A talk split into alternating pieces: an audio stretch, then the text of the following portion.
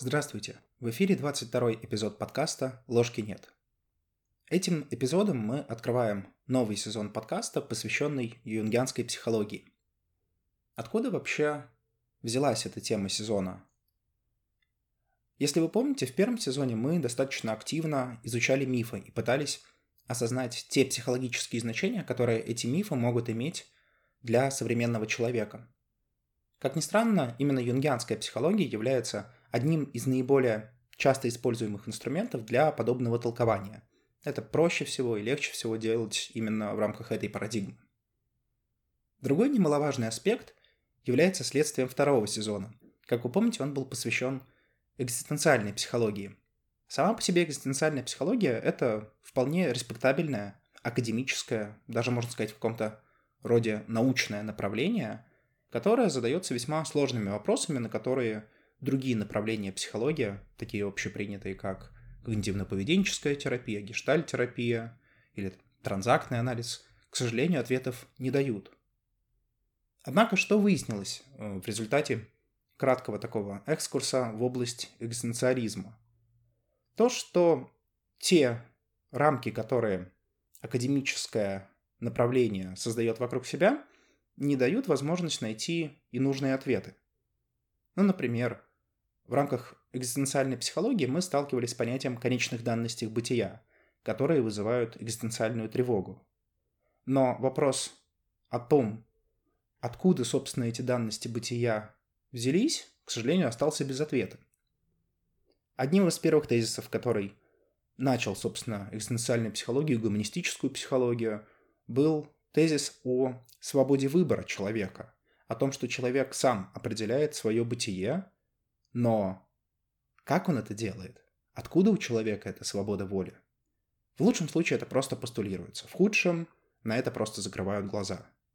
И это только верхушка айсберга, потому что каждый раз, когда мы сталкиваемся со сложными вопросами, например, с вопросом человек и его бытие. Экзистенциальная психология рассматривает всегда человека вместе с его бытием. Но что такое бытие человека? Это какая-то сущность? Да, наверное, как-то в общих словах мы это понимаем, но надо же погружаться вглубь, нужно понять, что это такое, откуда это берется, что является этой, источником этой истории. К сожалению, на это ответов нет.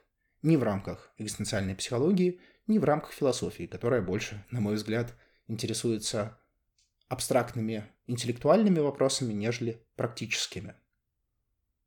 Нужен похожий взгляд, но более глубокий. Возможно, с некоторым отходом от академичности, потому что самой по себе ценности в академичности нету, особенно когда мы говорим о реальной жизни. Именно по этой причине я бы хотел посвятить третий сезон юнгианской психологии, в которой, мне кажется, есть ответы. По крайней мере, на какие-то из вышеперечисленных вопросов.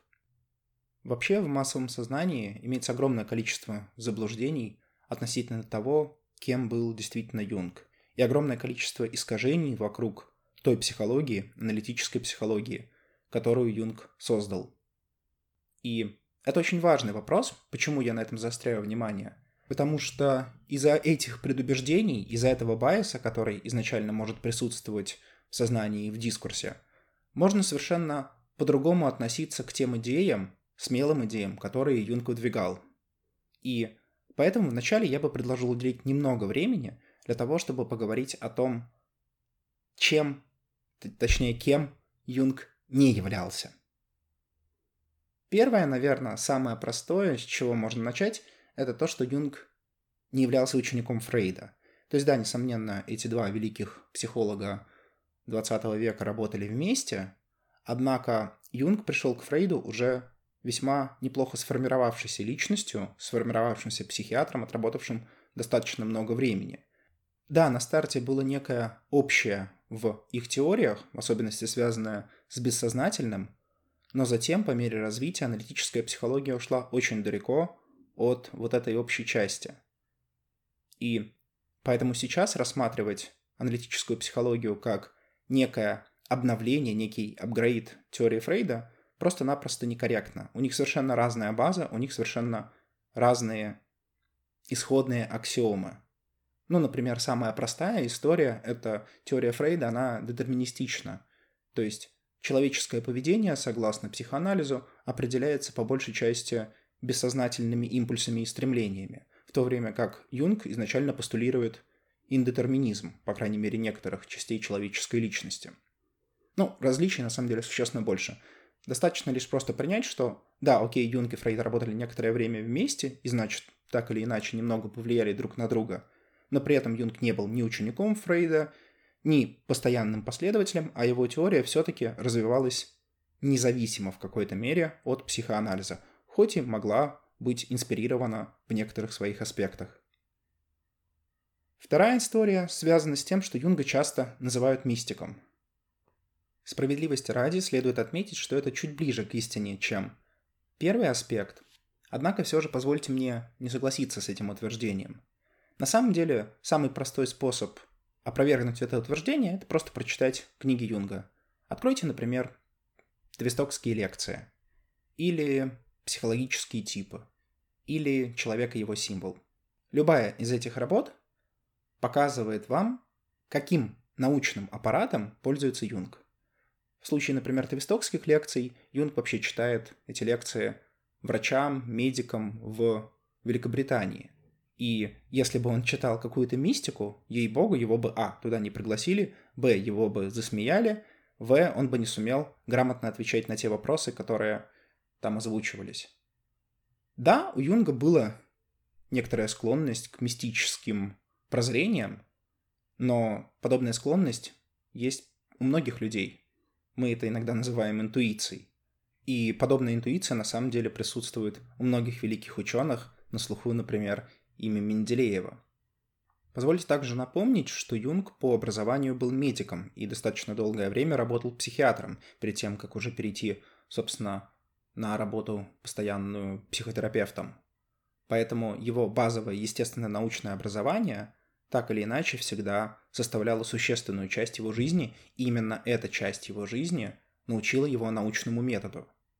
Да, несомненно, он не был силен в математике и обычно привлекал специалистов, когда ему нужно было что-то посчитать, но при этом не научным, псевдонаучным человеком он в этом плане не был. Еще одно частое заблуждение, которое упоминают вместе с именем Юнга, это то, что он был эзотериком. На самом деле, вообще, по-хорошему, Э, вопрос ставить нужно чуть более корректно. Неважно, кем был Юнг, важно то, чем была и чем является его теория. И аналитическая психология не является эзотерической дисциплиной, потому что по большей части опирается на эмпирические факты. С точки зрения эзотерики, да, конечно, Юнг использовал соответствующий аппарат, там, где ему это было нужно, там, где он хотел привести ту или иную метафору. Ну и ученые постоянно используют эти метафоры. Откройте, например, Работа современного британского математика, создателя теории твистеров, который работал вместе со Стивеном Хокингом над некоторыми из его работ, а, Роджера Пенроуза. В своих работах сэр Роджер Пенроуз использует весьма экстравагантные методы зачастую и весьма экстравагантные сравнения, равно как и метафоры. Но это не делает его плохим ученым. Наоборот, он весьма хороший ученый, который пытается выйти за рамки там, где это ему кажется разумным много можно перечислять ученых, которые использовали похожие конструкты.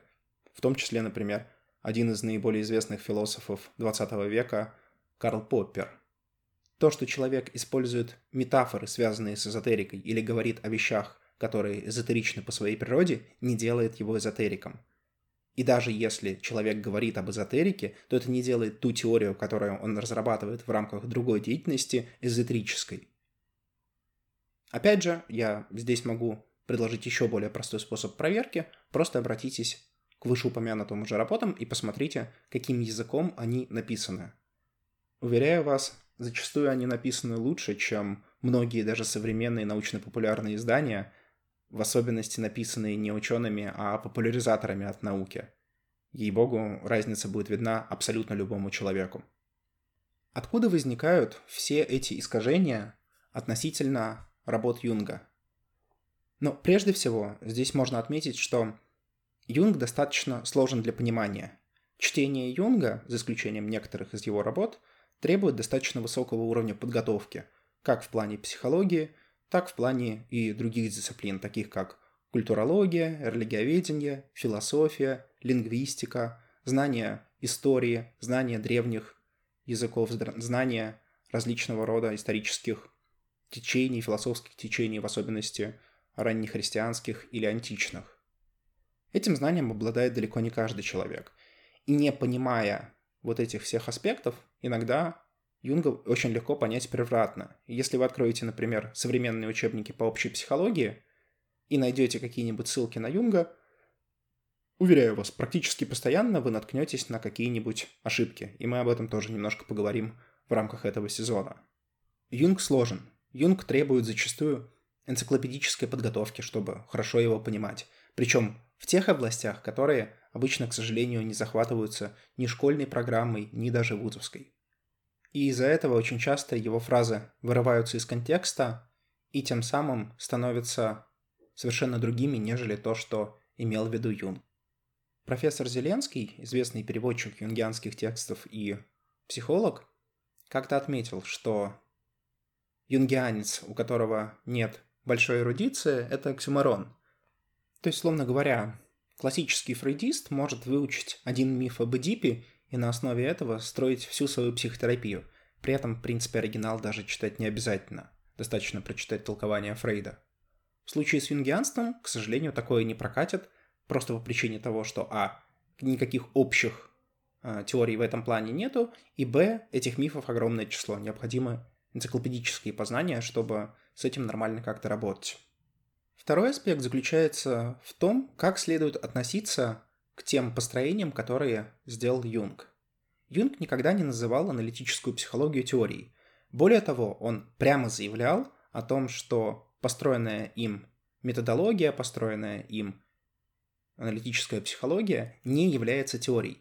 Это лишь набор эмпирических фактов и некоторых толкований вокруг них.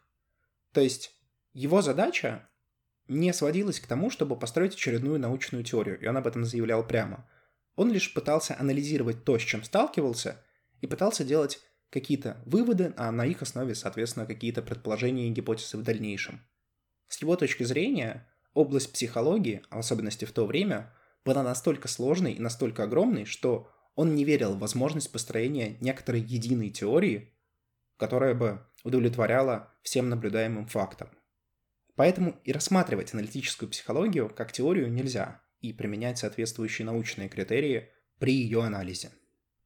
Юн как-то сказал своим ученикам, что в тот момент, когда они начинают психотерапию нового клиента, они должны забыть абсолютно все, о чем он им рассказывал, и начинать соответствующий сеанс с чистого листа. Это в какой-то мере и указывает на то, что никакой теории вокруг этого нету. Есть наборы фактов, и их нужно интерпретировать. Юнг предлагает одну интерпретацию, другой может предложить другую интерпретацию. Да, конечно, в этом ориентироваться существенно сложнее. Проще зайти в рамки какой-нибудь замечательной теории, которая все объясняет. К сожалению, по мнению Юнга, да и не только по мнению Юнга, даже в современном дискурсе, такой психологической теории не существует. Поэтому приходится мириться с тем, что есть. И, как мне кажется, при таком подходе шансы найти тот ответ, который человека действительно устроит, существенно выше, нежели в рамках ограниченных какой-либо специфической теорией. Окей, надеюсь, на первую часть этой истории о том, кем Юнг не являлся и чем не является юнгианская психология, мы немножко ответили. Теперь давайте попробуем понять, чем же юнгианская психология так хороша, что нужно инвестировать свое драгоценное время, чтобы слушать подобные подкасты и читать оригинальные книги Юнга. Тут ответы, наверное, для каждого будут разные, поэтому я попытаюсь дать те ответы, которые устраивают лично меня. И здесь, как и в рамках других эпизодов, я буду прежде всего призывать слушателей к тому, чтобы прочитать как минимум несколько работ Юнга, чтобы сложить собственное представление о том, о чем действительно он говорил, и подходит ли это направление психологии для конкретного человека.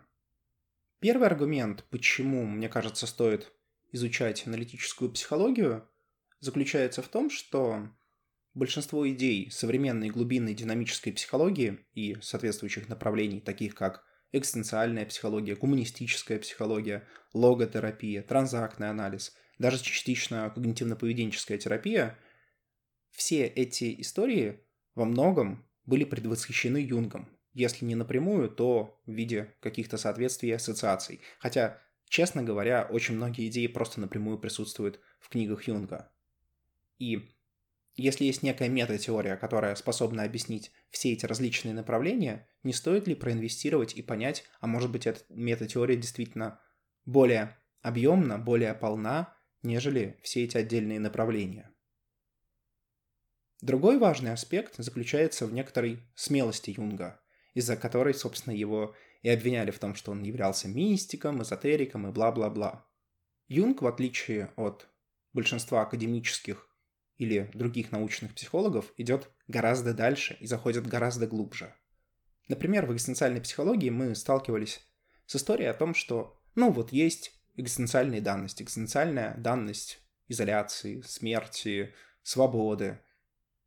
Что с этим делать дальше? Откуда эти данности взялись? Почему они взялись? На это никаких ответов экзистенциальная психология не дает. Более того, она говорит о том, что эти данности являются, собственно, границей нашего познания. Мы можем их поднять, мы можем их проработать, но с ними мы ничего сделать не можем. Однако Юнг идет дальше, и мы это увидим в рамках последующих эпизодов. И да, пусть эти попытки напоминают маленькие-маленькие шажочки, но, как замечательно сказал Армстронг, один маленький шаг для человека может быть огромным шагом для человечества.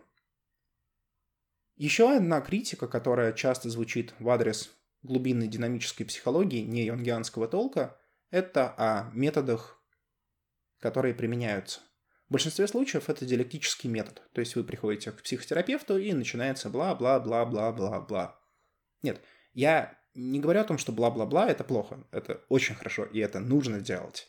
Потому что очень многие вопросы решаются именно на таком уровне. Однако Помимо диалектического метода, иногда нужны и другие, потому что диалектический метод полностью контролируется сознанием. Да, может быть охрененно крутой психотерапевт, который сможет проникнуть через дебри ассоциаций, через дебри мышления и найти действительно жемчужину в том, что человек другой говорит. Но не факт, что так произойдет. Нужны какие-то методы, которые это простимулируют. И в экзистенциальной психологии, да, есть некоторые упражнения – но по большей части они опять же сконцентрированы вокруг диалектики, вокруг рассуждения. Юнг предлагает совершенно разные методики, где можно частично задействовать как сознательные ресурсы, так и бессознательные ресурсы. К примеру, ассоциативный тест – это более-менее сознательная история. Толкование сновидений. Активное воображение. Работа с фантазиями. То есть, то есть, помимо классической диалектической методики появляются и вполне конкретные работающие методы, имеющие принципиально другую структуру и принципиально другую основу. И это важно. Еще одно следствие смелости Юнга в плане построения аналитической психологии заключается в том, что он очень аккуратно лавировал на границе между наукой и ненаукой, между объективностью и субъективностью. Очевидно, что в объективности на данный момент никаких вразумительных ответов человечество не достигло. С другой стороны, альтернативный край, полностью субъективное мышление, оно также чревато опасностями, потому что с ним совершенно непонятно, что делать. Нужно искать где-то золотую середину. И многие глубинные психологии пытались такую середину найти. Но зачастую они в угоду социальному дискурсу, в угоду современным тенденциям Общество, то, что Юнг называл «Zeitgeist», дух времени, скатывались больше либо совсем в эзотерику, либо совсем в науку. Умение балансировать на грани – это наиболее важное здесь умение, потому что ответы, судя по всему, находятся и по ту, и по ту сторону. Но если свалиться в одну из граней, очень легко попасть под догматизм соответствующей стороны. Окей, если резюмировать аргументы, почему стоит изучать Юнга, первое, потому что многие современные направления глубинной психологии происходят в какой-то мере из юнгианства и были предвосхищены им. Второе. Юнг обладает достаточной смелостью, в отличие от многих других психологов, и идет дальше и глубже, собственно, то, что требуется человеку тогда, когда он не может найти ответов на поверхности. Юнг пытается балансировать между наукой и ненаукой, потому что видит, что ни там, ни там полных ответов нет, а значит что-то можно найти только находясь посередине. И в юнгианстве имеется набор методик, которые позволяют продвигаться человеку дальше, помимо, собственно, диалектического метода. Ну а теперь давайте попробуем все-таки перейти к основным положениям аналитической психологии. Опять же, здесь я еще раз призываю слушателей прочитать ряд работ Юнга, таких как «Твистокские лекции», «Воспоминания сновидения размышления», «Человек и его символ», просто чтобы сложить собственное представление об юнгианской психологии. Ведь то, что я сейчас буду рассказывать, по большей части это мое субъективное мнение, которого кто-то еще может придерживаться, а кто-то может не придерживаться. Однако все же я попробую максимально абстрагироваться от собственной субъективности и сформулировать то, что мне кажется наиболее важным в юнгианской психологии. Причем пойду я здесь немножко нестандартно. Я не постараюсь убедить вас в том, что это респектабельное, научное и разумное направление. Скорее наоборот. Я сейчас постараюсь рассказать о тех важнейших элементах юнгианства, которые на первый взгляд кажутся крайне странными, иногда даже бредовыми. И постараюсь объяснить, почему на самом деле с точки зрения современного человека это не полный бред. Почему это важно? Потому что, как мне кажется, нужна некая честность. Честность не только между тем, кто рассказывает и слушает, но и честность перед самим собой. Можно очень долго убеждать себя в том, что юнгианство замечательно, что все комплексы и архетипы — это те же самые диссоциативные элементы в современном научном дискурсе и бла-бла-бла. Но суть в том, что если вы не принимаете основных положений юнгианства, то все, что остается, это, по сути, безжизненный скелет. То есть без той сути, о которой говорил Юнг, вся, скажем так, вся структура вокруг, она становится бессмысленной необходимо согласиться хотя бы на уровне «Окей, это возможно» или «Окей, я готов посмотреть на мир под таким углом», но если эти положения вызывают полнейшее отторжение, то дальше, в принципе, можно и не двигаться, потому что именно на этих положениях будут основаны все дальнейшие рассуждения. Это то, что является некой кровью теории. Это как, например, психоанализ. Если вы не принимаете концепцию бессознательного, то то, чем вы занимаетесь, вы можете назвать чем угодно, но психоанализом это не будет. Также в юнгианстве. Но, к сожалению, здесь эти тезисы гораздо более экстравагантны, если так можно выразиться. Окей, давайте теперь перейдем, собственно, к этим тезисам. Первый и наиболее важный тезис в юнгианской психологии заключается в том, что субъективная реальность с точки зрения Юнга столь же реальна, как и объективная – то есть то, что мы представляем у себя в голове, то, что является продуктом нашей фантазии или наше сновидение или наши мечты, они столь же реальны, как и, например, стол, стул, компьютер или микрофон. С одной стороны, разум, конечно, может сказать, ну да, в принципе, наверное, потому что мы ведь мир воспринимаем внутри себя, все проходит через призму наших ощущений, а затем сознания, но одно дело пытаться разумом это воспринять, другое дело прочувствовать, что вот тот образ, например, который я создал в голове, он столь же реален, как и образ, например, человека, которого я вижу, реального человека. И вот здесь уже начинаются вопросики, потому что мы привыкли к тому, что «а, ну это только фантазия», или «а, ну это только мечта», или «а, ну это только психическое». То есть изначальная утверждение людей, изначальное предубеждение людей заключается в том, что, ну вот есть настоящий мир, а есть вымышленный. И вымышленный мир – это так, это игра. А настоящий мир, вот он реален, и нужно фокусироваться на нем. И он говорит нет, не нужно. Не в смысле, что нужно забыть про материальный мир. Его нужно рассматривать как одну из сторон. Это как психофизиологический параллелизм. У вас есть некий процесс, который называется жизнью. Одна сторона этого процесса является субъективной, другая – объективной. Если вы хотите действительно жить, вам нужно использовать обе стороны, а не только одну, говоря, что вторая – это всего лишь эпифеномен первой. Здесь же можно провести аналогию и с тем, что экзистенциалисты называют бытием. Человек в экзистенциальной психологии всегда рассматривается в рамках его жизненного пути, в рамках его жизненного сценария – то есть рассматривается даже не человек, скорее а Dasein, человек плюс его бытие. Но что есть бытие? Юнг дает на это простой ответ. Мы рассматриваем человека с двух сторон. с объективной и субъективной. Есть человек в объективном мире, его образ, есть человек в субъективном мире. Вот то, что является личностью, вот то, что является человеком. И в этом смысле это определение гораздо более понятно, потому что лично мне, например, бытие человека может быть где-то отдаленно, наверное, есть некое понимание, что это может быть таким, но словами передать это уже становится сложнее.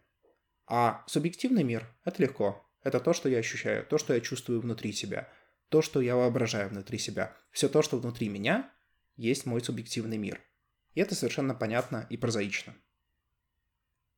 В общем, основное положение здесь заключается в том, что субъективный мир нельзя рассматривать ни как эпифеномен, ни как нечто подчиненное объективному миру. Это столь же большая реальность, как и объективная реальность. Говоря, например, словами из кинофильма «Матрицы», и «Матрица», и реальный мир, если он действительно реальный, и то, и другое важно, потому что одно является некой объективной реальностью, и в силу этого важно, а другое является образом той реальности, который, который человек сложил, и поэтому оно важно. Вторая концепция, которая практически непосредственно следует из первой, заключается в следующем. Согласно аналитической психологии, эго не есть вся личность. То есть, когда мы говорим о человеке, мы обычно подразумеваем его сознание и часто ставим знак равенства между сознанием человека и его эго. Юнг утверждает, что принципиально эго – это лишь одна составная часть сознания или даже одна составная часть личности. В этом, честно говоря, Юнг не одинок, потому что даже если мы рассмотрим религиозные представления более ранних времен, там мы тоже видим все эти разделения. Например, христианство делит человека на три составные части – на тело, душу и дух. Множественные тела также встречаются и в восточных концепциях, вплоть там до семи тел – каббалистических представлениях мы также сталкиваемся с некой тройственностью или четверичностью, кто как считает, а, душ Нефеш, Руах и Нишама. Даже в экзистенциализме, когда мы говорим о человеке, мы рассматриваем человек плюс его бытие, то есть дизайн. И в какой-то мере можно сказать, что человек не есть только он сам, а потому что еще есть его бытие, то есть эго не одиноко. Даже в научном дискурсе в целом можно отметить, что есть, например, теория диссоциированных личностей Салливана. И в этом смысле концепция о множественности, о множественной структуре человеческого сознания, человеческой личности, она имеет некоторое научное подтверждение. В принципе, мы постоянно сталкиваемся с подобным опытом, пусть и не осознаем этот опыт напрямую. Например, наше эго может оказаться в позиции наблюдателя. То есть в какой-то мере наблюдать над собственными действиями. А раз ты наблюдаешь над собственными действиями, значит, ты поднимаешься в некоторую область, которая находится вовне исходной. Ну да, это, конечно, такой очень слабый аргумент, но все же. Но в чем важность этого положения для юнгианской психологии? Важность заключается в том, что это позволяет совершенно по-другому взглянуть на то, кем мы являемся, на те психические процессы, которые происходят в личности – это дает возможность получать ответы и на, казалось бы, странные вопросы. Например, вспоминая экзистенциальную психологию, и Ирвин Елом, и Виктор Франкл говорят о том, что если вы хотите найти смысл, его имеет смысл искать вовне. Нет смысла постоянно гнаться за счастьем, потому что обычно это ни к чему не приводит. Нужно гнаться за какой-то целью, за какой-то идеей, которая наделена смыслом, а счастье может появиться и обязательно появится по ходу движения. Но тут возникает вопрос – а не попаду ли я в ловушку, не попаду ли я в психологическую защиту, сделав вот эту всю историю своим конечным спасителем. Юнгианство дает на это простой и замечательный ответ. Нет, если вы направите эту цель вовне эго, но внутрь себя. В этом случае конечным спасителем будете являться в какой-то мере вы сами, но э, психологическая защита, вера в собственную исключительность не сработает, потому что направленность будет не на эго, а на нечто другое. На самом деле здесь очень многое можно говорить, и это мы обязательно обсудим в следующих эпизодах. Третье положение и наиболее спорное положение юнгианской психологии заключается в постулировании существования объективной психики. Часто это называют коллективным бессознательным, но в большинстве современных работ используется именно термин «объективная психика» как более понятная история. Это то, что широко распространено в связи со словом архетип и всякого рода архетипические образы. То есть что здесь говорил Юнг? Юнг говорил о том, что в человеческой личности возникают некоторые точки универсальных идей. Это те же самые универсальные идеи, о которых писал в свое время Платон, которых упоминал Кант и называл их нуменами. Это то, о чем писал тот же самый Карл Поппер или Роджер Пенроуз, если брать более современных писателей. Например, идея тени или врага, идея души или феминности в виде аниме, идея Великой Матери как нечто, что поглощает человека изначально, но затем в рамках сепарации, откуда человек должен выбраться. Образ мудрого старца, к которому можно обратиться за советом, трикстера, вечного ребенка. Огромное количество универсальных идей, и положение юнгианства заключается в том, что эти идеи существуют априорно, то есть они, как вещи в себе, обладают собственным бытием и присутствуют также в психике человека, и вокруг именно этих идей кристаллизуются те или иные переживания, чувства, эмоции и другие компоненты психической жизни. В чем важность этого постулата? Ну, прежде всего, именно этот постулат объясняет общее сходство, которое присутствует между людьми совершенно разных культур, эпох, стран и так далее. То есть это некие универсальные идеи, которые появляются в нашей психике, потому что они существуют как бы и вовне, и внутри нее. Обладая собственным бытием, они могут влиять на личность, как, например, на личность влияют другие люди. Но их влияние гораздо более скрытое. Например, человек может выйти из себя, когда увидит какую-нибудь несправедливость. И мы даже говорим про такого человека, что в него вселился бес, или он стал одержимым, или он потерял контроль. Но что в реальности произошло? С точки зрения юнгианской психологии, эго было захвачено одним из комплексов, одним из архетипических образов. Ровно так же, например, может объясняться влюбленность, когда человек с бухты-барахты влюбляется в другого человека и, несмотря на все доводы разума, все равно следует этому чувству. Мы можем также сказать влюбиться до беспамятства. Откуда вот это беспамятство берется? Почему эго, понимая все последствия, а в реальности эго действительно их понимает, последствия подобных решений, почему эго действует не с точки зрения разума, а с точки зрения эмоций и чувств? Юнгианство дает на это хороший ответ, и на самом деле из этого постулата следует гораздо-гораздо больше. Этот постулат сложно принять, потому что для того, чтобы его принять, необходимо осознать и тот факт, что субъективная реальность населена чем-то, что не является продуктом жизнедеятельности эго. И это очень-очень странно. Это очень давний спор, является ли человек при рождении табула раса или в нем что-то присутствует. Да, конечно, можно попытаться отмазаться, например, генотипом и сказать, что какого-то рода универсальные идеи были зашиты виды инстинктов, и, в принципе, Юнг часто ссылается на эту аналогию между архетипическими образами, архетипами и инстинктами. Но это не совсем полное объяснение. В целом, если вам напрямую сложно принять подобную концепцию, можно воспользоваться старым добрым подходом. Воспринять это как метафору.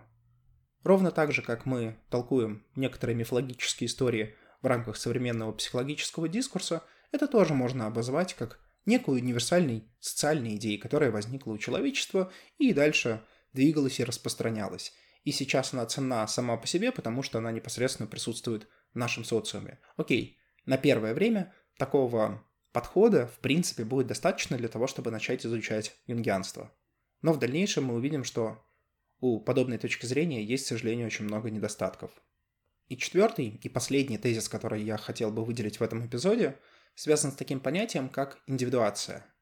Согласно Юнгу, человек развивается не стихийно, а в рамках некоторого плана. Но это не жестко заданный детерминистический план, это скорее матрица. Матрица, состоящая из определенных этапов жизненного пути.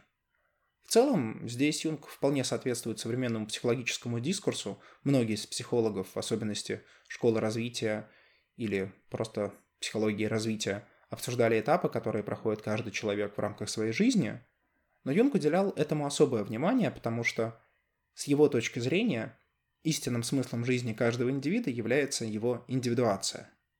Вкратце, в юнгианстве выделяется несколько этапов. Разные авторы могут выделять разные этапы. Кто-то может подразбивать большие этапы на маленькие, кто-то нет. Но если взять некую общую канву, первый этап – это, несомненно, рождение. Дальше состояние урабороса, то есть когда человек слит со своей матерью, это ранние стадии ребенка. Затем сепарация, когда человек отделяется от родительского дома и начинает собственное движение, собственную жизнь, уже напрямую не зависящую от других, по крайней мере, чисто идеологически.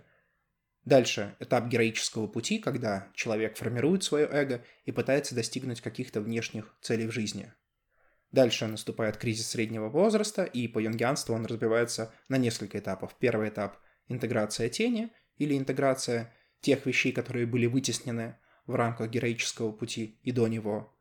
И второй этап – это интеграция анима или анимуса, то есть качеств э, противоположного пола. И последним и завершающим этапом является создание оси эго-самость, но это, скажем так, разговор на отдельный эпизод. Чем а, важна индивидуация? Почему очень много внимания и сил Юнг уделял именно этому процессу? Потому что он наблюдал чисто эмпирически о том, что многие люди следуют осознанно или неосознанно подобной матрице.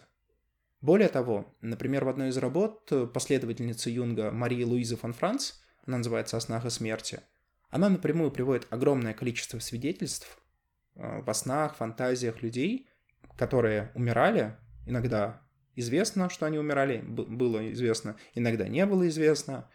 И она показывала, как на протяжении остатка их жизни менялись их сны, менялись их фантазии, менялось их отношение, чтобы соответствовать вот тем этапам индивидуации, которые в свое время выделял Юнг. То есть это некий общий процесс, а раз этот процесс общий, то отсюда можно сделать очевидный вывод, что анализируя этапы большого пути можно понять, что ты прошел, что ты не прошел, что ты прошел хорошо, что ты прошел плохо, что тебе еще предстоит и какие основные вехи должны быть пройдены. Не то, чтобы это дает напрямую смысл, то есть это не ответ на самый главный вопрос жизни, Вселенной и всего такого, но это направление. Направление, которого не дают ни экзистенциальные, ни гуманистические, ни когнитивные психологи. И в этом ценность подобного термина. О Юнге говорить можно бесконечно долго, к сожалению, время каждого эпизода ограничено. Надеюсь, из этого эпизода вы смогли, по крайней мере, составить краткое представление о том, кем Юнг на самом деле не был и чем юнгианская психология не является. Выслушать и, возможно, принять и согласиться, возможно, не согласиться с некоторыми аргументами, почему это направление психологии как минимум имеет смысл рассмотреть. А также я призываю вас еще раз критически отнестись к основным положениям юнгианства, выделенным мной, субъективно основным, несомненно. Хоть они и звучат немного бредово, но тем не менее мне кажется, что даже с позиции современного дискурса, даже с позиции научного дискурса, и это, наверное, наиболее крамольная фраза этого эпизода, в них можно как минимум что-то найти. А раз в них что-то можно найти, то нужно копаться дальше. С вами был подкаст «Ложки нет». До новых встреч!